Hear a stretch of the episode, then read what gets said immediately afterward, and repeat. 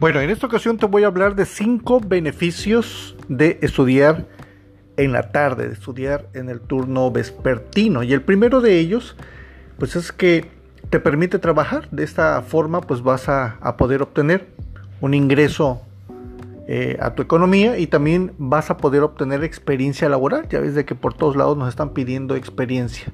El segundo beneficio de estudiar por la tarde está relacionado con el transporte público. A partir de mediodía, está menos saturado. Así que los desplazamientos pues, se pueden realizar en menos tiempo. El tercer beneficio está el de poder estudiar por la noche.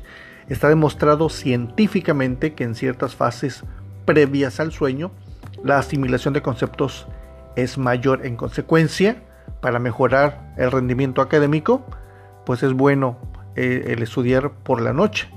Y también, obviamente, establecer una rutina de estudio nocturno eh, eh, permite que el cuerpo se acostumbre a ello. ¿no?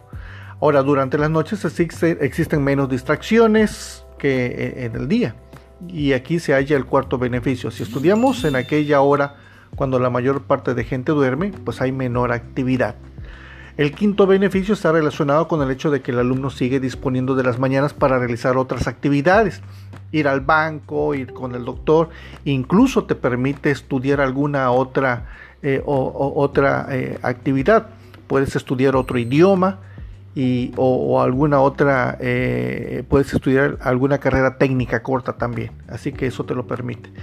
Así que aprovecha esos beneficios de estudiar por la tarde. Hasta pronto.